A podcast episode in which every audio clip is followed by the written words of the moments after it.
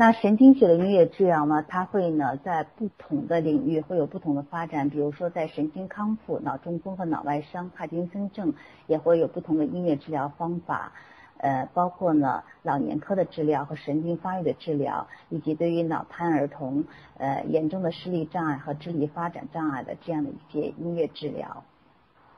那在生物医学方面，音乐治疗呢主要有两个方面，一个呢就是在临床当中呢比较重要和普遍应用的就是利用音乐来减轻疼痛。在临床呢有大量的文献会证明呢音乐它是可以呢很好的缓解我们的疼痛感受。那么它的另外一个临床应用呢，就是利用音乐来缓解焦虑和促进呢我们的免疫系统功能的发展，同时对失语症的治疗也会有着比较好的效果。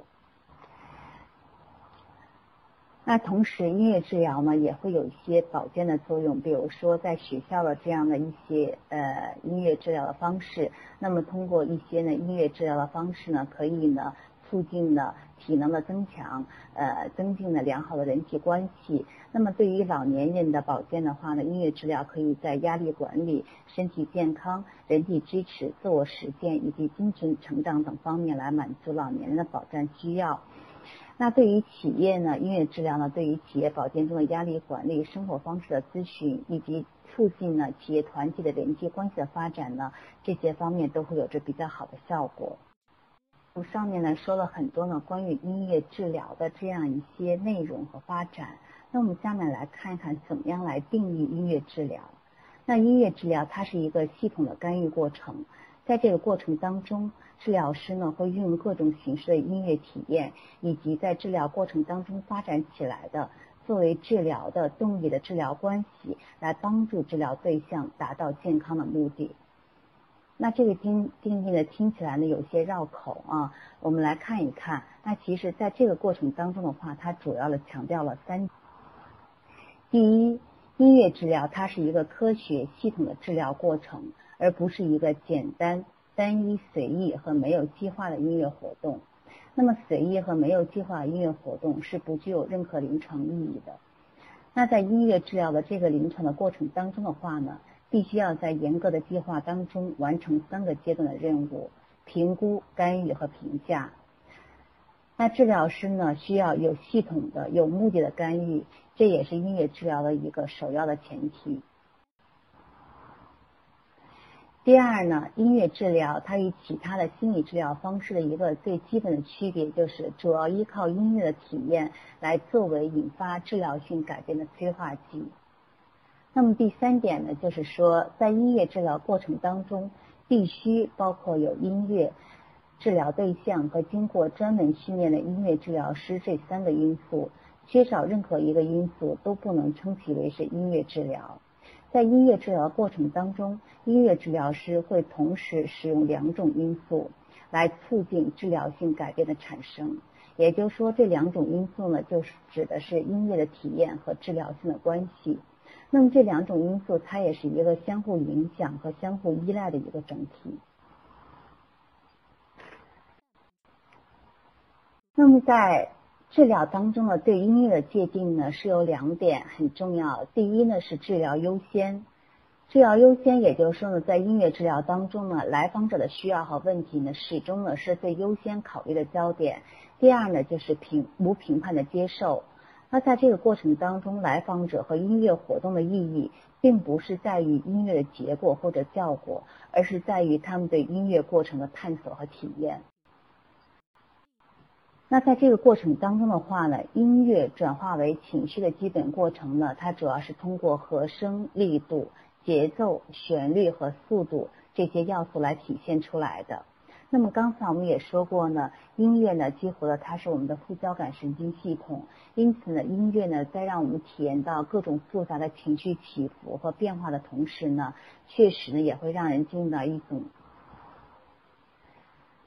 那么不同的音乐的一些要素也会呢决定了音乐的不同的风格。那如果我们听到的是一个大调体系的音乐。但是它的节奏是比较快速的，那这个时候我们的情绪感受呢是会觉得这段音乐会比较欢快。那如果我们听到是一段大调式的音乐，但是它的节奏呢是比较舒缓的，那这个时候呢，我们对音乐的情绪感受就是比较宁静的。那如果我们听到是一段小调的音乐，那它的节奏又是比较快速的，那可能我们的感受就会比较愤怒。如果相反，是一段小调式的音乐，如果它的节奏呢是比较徐缓的，那我们可能体验到的情绪感受是忧伤的或者是悲伤的感受。所以不同的旋律、调式、体系、肢体和节奏，决定了我们在感受到音乐或者。那音乐治疗之所以呢有一些更好的临床效果，也是基于它的生理基础。包括呢自主神经系统在音乐治疗当中的使用，以及呢我们说到的中枢神经系统当中的脑干，呃说网状结构、球脑和下球脑在音乐治疗当中的作用，以及边缘系统在音乐治疗当中的作用。那么这些呢，如果以后我们有机会的话，我们再来分享这一部分。那么音乐治疗的步骤呢？我们首先呢，当一个来访者来做音乐治疗的时候，我们首先要确定来访者问题所在，来进行评估。那么接下来呢，就要制定一个长期的或者短期的治疗目标。那么根据我们的治疗目标来制定音乐活动的计划。那么最后呢，会通过音乐活动的实施来评价来访者的反应。那这样一个过程呢，也会帮助我们的来访者呢，更好的有一个音乐治疗的这样一个过程。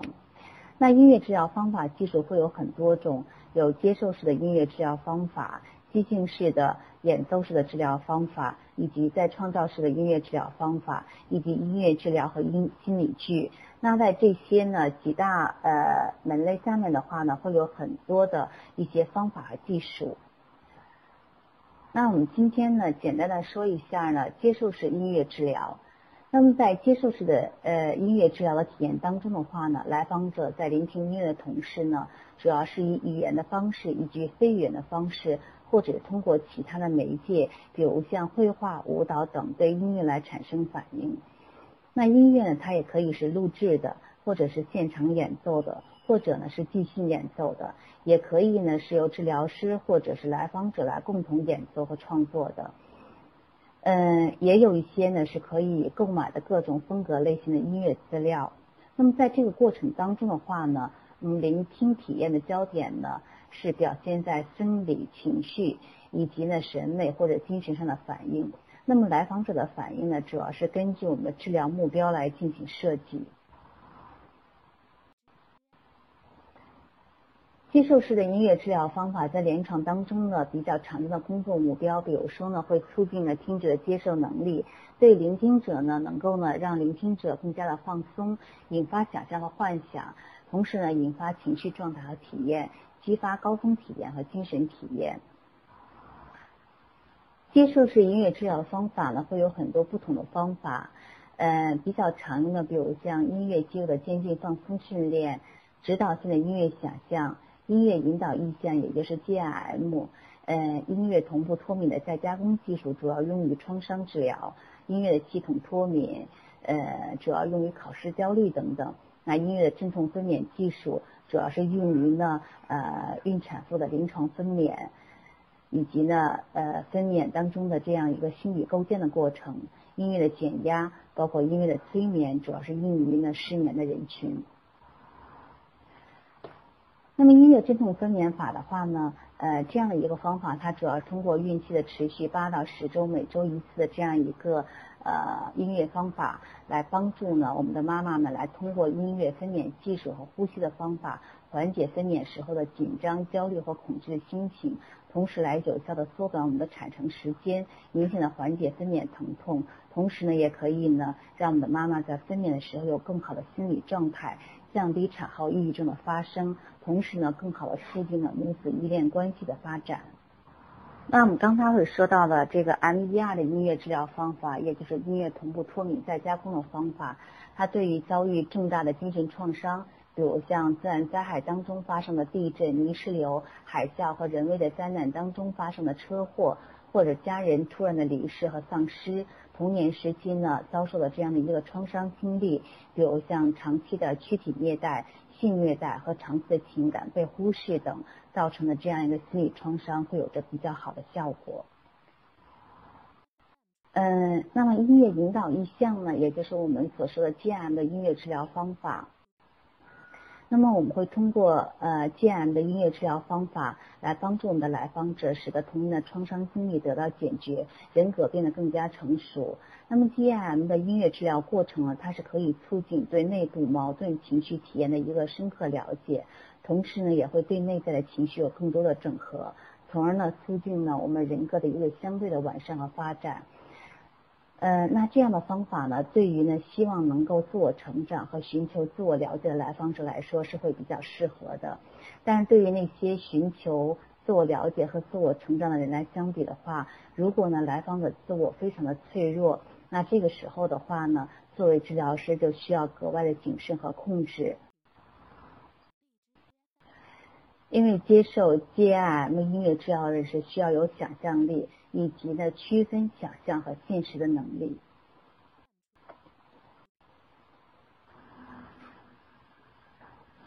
音乐肌肉渐进放松练习是在音乐治疗过程当中呢比较常用的一种方法。那么在临床的研究也可以会看到，嗯，人们在听音乐的时候的话呢，心跳就会减慢，血压也会降低。嗯，那在这个活动过程当中的话呢，血液中的内啡肽的含量会上升。那么这些生理变化呢，都是机体呢进入到放松状态的一种表现。同时呢，音乐也可以明显的缓解我们紧张、焦虑的情绪，帮助我们来放松心情，缓解一些心理压力。那当我们在运用音乐就监禁放松的这些练习的时候的话呢，它也可以帮助我们呢，把注意力集中在自己的身体和呼吸上面，提供一个平静的体验。同时的话呢，也可以呢，帮助我们来学习放松能力，以便呢，我们能够呢，回家之后呢，持续的使用，来促进呢自己的心理保健。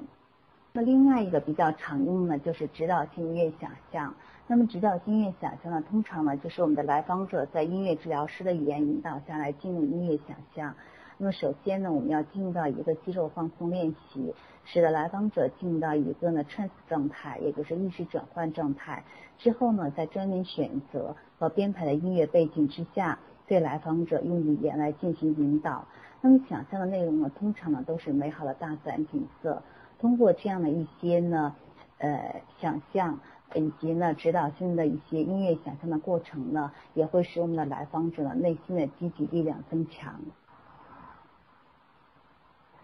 刚才呢，和大家呢，呃，简单的分享了一下呢，呃，国外以及呢，我们中国音乐治疗的发展，以及音乐治疗呢在临床当中的应用，呃，还有呢，就是呢，音乐治疗呃有哪些呢？主要的一些方法和技术。那么在这些方法技术呢？都对我们呢会有怎样的作用？与我们的心理呢会有怎样的链接？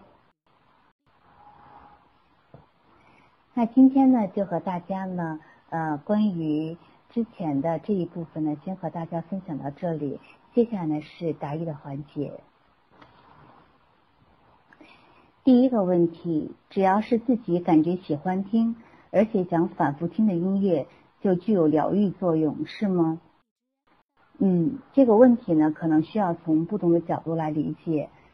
当我们特别喜欢一段音乐，或者特别不喜欢一段音乐的时候呢，这段音乐往往会和我们当下的情绪会有着强烈的链接。那么在这段音乐的背后，也许会有一个引发自己内心情感的故事。如果我们听的呢是积极向上，比如像励志类的一些音乐，可能会和音乐以及歌曲当中的歌词会有一些共鸣。那这个时候也会对自己的情绪呢起到一定的支持作用。如果听到了是和负性情绪做链接的音乐，有的时候呢可能会起到反作用。所以呢，并不是自己喜欢听的各种类型的音乐反复听都会对自己有支持和疗愈的作用。接下来第二个问题。第二个问题，我上次去一个音乐会，里面是钢琴演奏。我在音乐声中发现，对以往的记忆回忆起来会更加清晰。请问，音乐对心理以及记忆有着怎样的影响？嗯，嗯，一般来说呢，能够引发自己情绪感受的歌曲或者是乐曲，都是在自己的生活历史当中有着特别意义的。那在音乐治疗的接受式音乐治疗方法当中呢，也会有音乐回忆的这样的一些音乐治疗技术，来帮助我们和情绪来进行链接。目的呢，就是在于引发音乐所伴随的情感和回忆。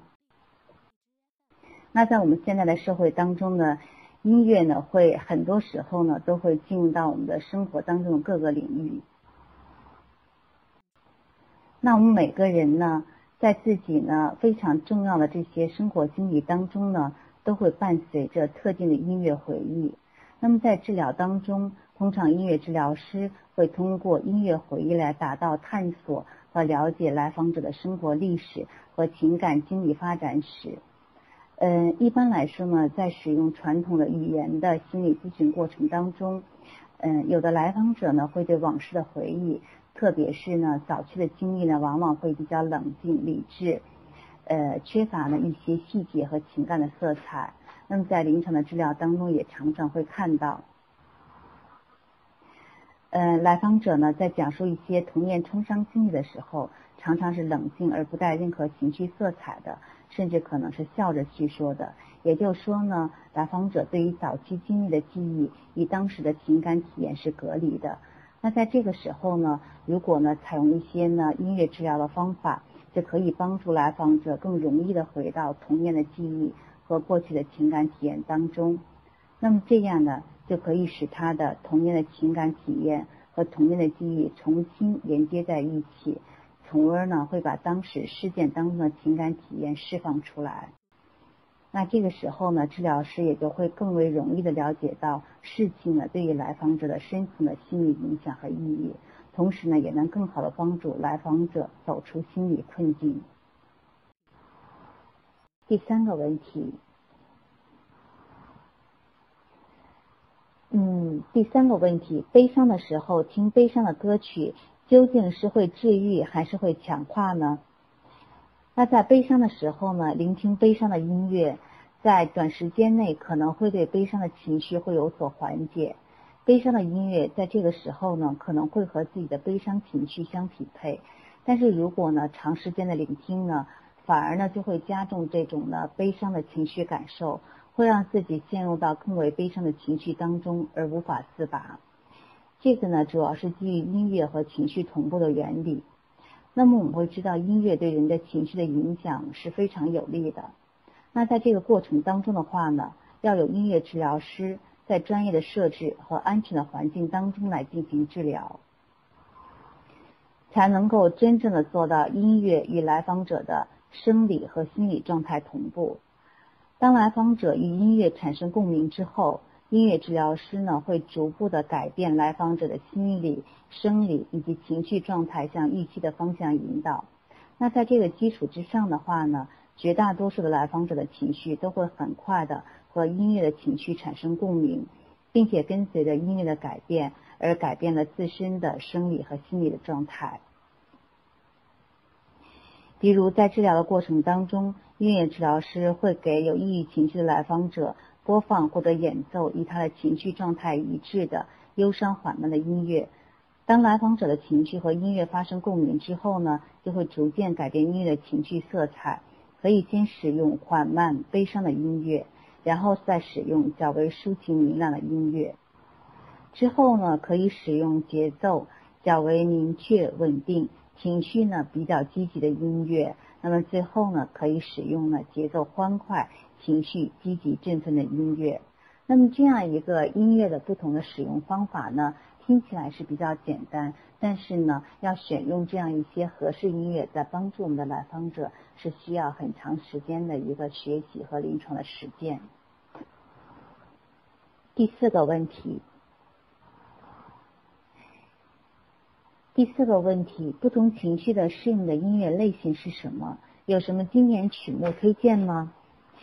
嗯，不同的情绪呢是会有不同的音乐类型来匹配的。比如说，如果我们的来访者受到一些打击或者是精神创伤的时候，产生强烈的痛苦的情绪反应是一个正常的生存本能，它能够帮助我们来回避具有伤害性的一些情境或者事件。那如果来访者能够及时、充分的把自己的这样一个消极情绪呢宣泄出去，那么严重的创伤呢可能呢就会逐渐痊愈。但是有的时候呢，会由于各种原因呢，人们就会把心中的这样一个痛苦会压抑下去。那长期的负性情绪的累积，往往就会造成了各种创伤的后遗症，甚至呢会有人格的改变或者是扭曲。那在音乐治疗的过程当中呢，音乐治疗师会大量的使用抑郁、悲伤、痛苦、愤怒和充满矛盾情感的音乐，来激发来访者的各种情绪体验，帮助他尽可能的把消极的情绪宣泄出来。当消极的情绪呢宣泄到一定程度的时候呢，人内心深处的积极的力量呢就会抬头。这个时候呢，音乐治疗师呢就开始逐渐呢使用积极的音乐，以支持和强化内心的这样的一个积极的情绪力量，最终呢帮助来访者来摆脱痛苦和困境。那在这个过程当中的话呢，对于来访者来说呢，这也是一个重新面对和体验自己丰富内心情感世界，重新认识自己，走向成熟的一个过程。那音乐治疗呢？它是利用音乐所具备音乐元素。那音乐治疗呢，是利用音乐所具备音乐元素，比如像和声、曲式、肢体、节奏、旋律等，去强化来促进我们人类的心理健康，缓解负性情绪。那音乐治疗师也会运用不同的音乐活动，比如像聆听、歌唱、作曲、即兴创作、律动。乐器演奏等方式，有目的的依照个人的需要和能力，来由音乐治疗师经过严谨的评估，去设置适合的长期或短期的音乐治疗目标，从而达到促进心理健康、提升生活质量的效果。那如果呢是在商店里面买一些所谓的音乐治疗的录音带，或者是一些呃其他的一些内容的话，买回家聆听的做法。也许呢，对身心呢会有一些放松的作用，但是呢，这不能称其为是音乐治疗，也无法呢对心理健康有更多的影响。因此呢，嗯，不同的情绪呢是会有不同的音乐，但是没有一个统一的音乐曲目可以起到音乐治疗的目的，因为每个来访者都是不同的，都是独一无二的。同时呢，也需要音乐治疗师来进行严谨的评估，才能够选择合适的音乐来帮助到来访者。下一个问题，第五个问题，用音乐治疗抑郁症效果好吗？什么样的音乐可以治疗缓解抑郁？嗯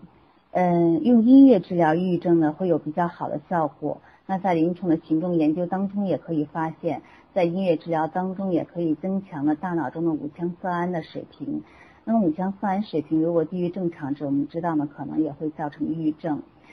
嗯，那在咨询当中的话呢，每一个抑郁情绪的来访者的状态都是不太一样的。如果呢，来访者呢是在我们的专科医院经过诊断是重度抑郁症。那这个时候呢，建议呢是要以药物治疗为主，并且配合呢来进行心理咨询或者心理治疗，或者采用音乐治疗，会有着比较好的效果。那在此期间的话呢，如果有任何的自杀或者伤害自己或他人的想法，都可以及时的拨打北京市的二十四小时心理危机自杀干预热线。那么这个热线的话呢，会有专业的心理人员呢二十四小时在线服务。热线的电话是八二九五一三三二，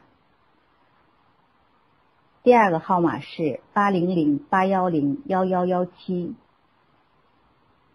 那如果呢，我们是中度的或者是轻度的抑郁症的诊断，那么这个阶段的话呢，是可以以心理咨询或者心理治疗和音乐治疗为主，必要的时候呢，也要服用药物。那优美舒缓的音乐呢，可能呢会对抑郁情绪状态会有所缓解。但是要治疗抑郁症，就需要到专业的医院和心理咨询机构寻求帮助。自己在家来随意聆听一些音乐是没有太多效果的。下一个问题，第六个问题：常规的语言心理咨询和音乐治疗有什么不同？常规的心理咨询呢，我们主要是使用语言而音乐治疗主要是使用音乐。那常规的语言的心理咨询是通过纠正头脑里的不正确的观念，或者呢其他的一些治疗方法来达到呢改变不良情绪的影响。那不同的心理咨询方法也会有着呢很好的或者是不错的一些呢治疗的咨询效果。但是在治疗当中呢，有的时候有这样的一些情况出现，比如说有的时候呢，我们发生的事情就是发生的现象呢是道理都明白，但是呢就是不能够控制自己的情绪。那么在这种情况之下呢，音乐治疗呢就会显得会比较有效。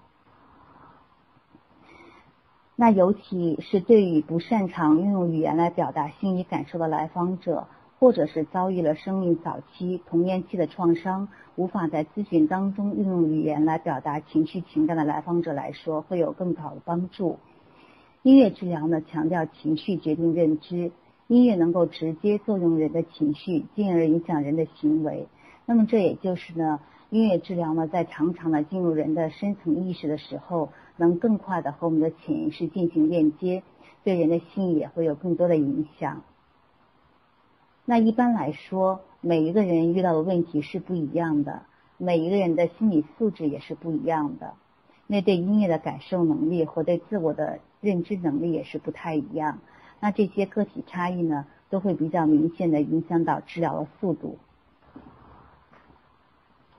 当然，单纯的这个精神减压是不同的，每次。在治疗之后呢，都会有明显的放松作用。来访者可以根据自己的情况来决定做多少次、什么时间做。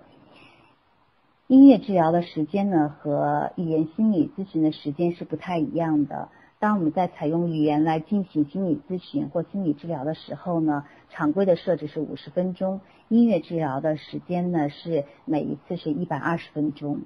那接受音乐治疗呢，并不要求呢一定是要懂音乐。事实上，大部分接受音乐治疗的人都是不懂音乐的。那只要接受音乐治疗的人对音乐不反感，都是可以采用音乐治疗的方法。那如果接受过一定程度的教育，对音乐有一定的感受性，并且喜爱听古典音乐，情感和想象力都比较丰富的来访者，可能效果呢会更好一些。